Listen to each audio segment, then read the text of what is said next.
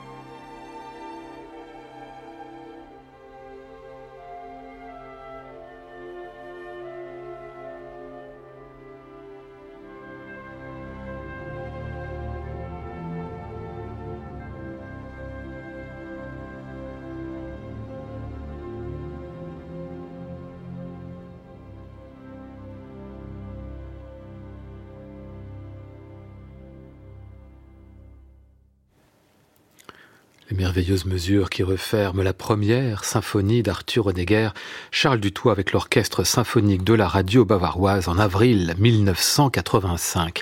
On a déjà évoqué dans cette émission les 25 ans que Charles Dutoit a passé à la tête de l'orchestre symphonique de Montréal, mandat sous le signe du dynamisme avec de nombreuses tournées, un contrat important avec des cas de nombreux disques enregistrés parmi lesquels un Daphnis et Chloé d'anthologie, dont on a déjà fait un disque de légende. Mais il se trouve que du toit est du genre boulimique, et à cette même période, il enregistrait aussi avec d'autres phalanges, dont cet orchestre symphonique de la radio bavaroise, l'un des meilleurs du monde, est-il utile de le rappeler, pour une intégrale de l'orchestre d'Arthur Honegger, mise en place, couleur, sens de la narration, compréhension du message, l'essentiel était vraiment là pour ces très beaux albums, occasion de rappeler au passage que ces symphonies d'Onegger sont parmi les plus essentielles du XXe siècle et qu'elle trouvait là des versions non moins essentielles. Ici la cinquième.